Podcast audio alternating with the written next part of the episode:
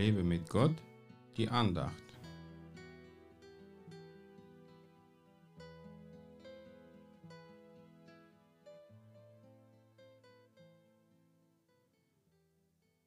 So will ich meine Worte in deinen Mund zu Feuer machen und dieses Volk zu Holz, und es soll sie verzehren. Jeremia 5, Vers 14. Hier ist es zwar eine zerstörerische Macht des Wortes gemeint, aber ich will dieses Wort in umgekehrten Sinne verwenden. Gott will seine Worte in unserem Mund zu Feuer des Heiligen Geistes machen, das die Menschen um uns herum verzehren, also erfüllen kann. Nun, damit die Worte Gottes in unserem Mund brennen, müssten wir in uns das Feuer des Heiligen Geistes haben und uns mit dem Wort Gottes täglich beschäftigen. Mit einem Streichholz, das sich nicht anzünden lässt, kann ich kein Lagerfeuer machen. Wir müssen uns deswegen vom Geist Gottes anzünden lassen. Wie das geht? Wie war es nochmal mit den Jüngern, die sich in Jerusalem versammelt hatten?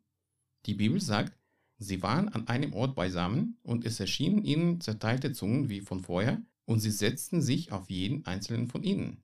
Sie haben sich an einem Ort versammelt und haben erwartet, dass Jesus den Heiligen Geist senden wird. Also du musst von Gott im Glauben erwarten, dass sein Feuer auf dich fällt und dich anzündet. Habe vollsten Vertrauen zu Gott, dass er das Richtige mit dir macht und lass ihn einfach an dir wirken. Denn viele haben Bedenken und Zweifeln, dass der Geist Gottes ausgerechnet sie erfüllen kann. Manche denken auch fälschlicherweise, dass der Heilige Geist nur für die zwölf Apostel gesandt wurde. Nein, er ist für jeden da, der sich mit Gott versöhnen und Jesus Christus nachfolgen will. Dafür braucht man nicht unbedingt zu einem besonderen Ort pilgern. Eine Freundin von mir wurde während der Fahrt in der U-Bahn vom Heiligen Geist erfüllt, während ich ein geistliches Lied gesungen habe. Das Einzige, was du brauchst, ist ein offenes Herz. Lass dich vom Heiligen Geist neu anzünden. Gott segne dich.